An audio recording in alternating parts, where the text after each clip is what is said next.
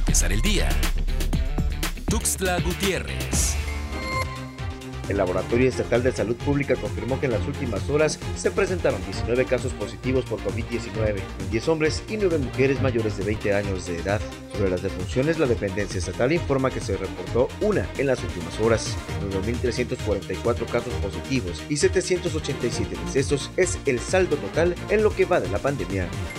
Sergio Rayo Cruz, presidente de la Integradora de Transportistas de Carga y Pasaje en Chiapas, lamentó el incremento en precio del combustible y el peaje en un 20%. Los costos de peaje deberían cubrir caminos en buenas condiciones y seguridad. Sin embargo, el tramo Ocosocuautla Las Chuapas constantemente se encuentra en reparación y con bloqueos en la caseta ubicada en el punto de Malpaso. Expuso que una de las promesas de campaña del presidente Andrés Manuel López Obrador fue de cero gasolinazos, pero cada mes se percibe un incremento.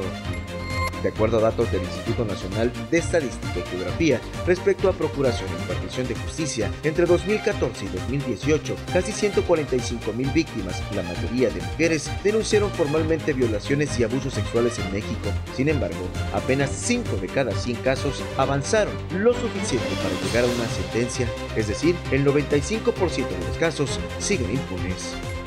El outsourcing o subcontratación es una figura que ha estado avalada, pero que ha sido aprovechada por empresas para reducir o simular los beneficios de sus trabajadores, quienes en muchos casos no los reciben, o bien para evadir impuestos. Abogados en Chiapas señalaron que empresarios en unidad fueron demandados toda vez que las empresas outsourcing incumplieron con las y los trabajadores y por consecuencia las demandas recayeron en ellos.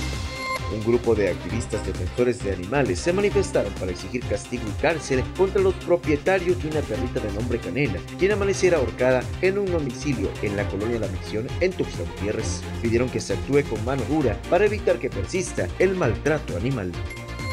Para empezar el día, Tuxtla Gutiérrez.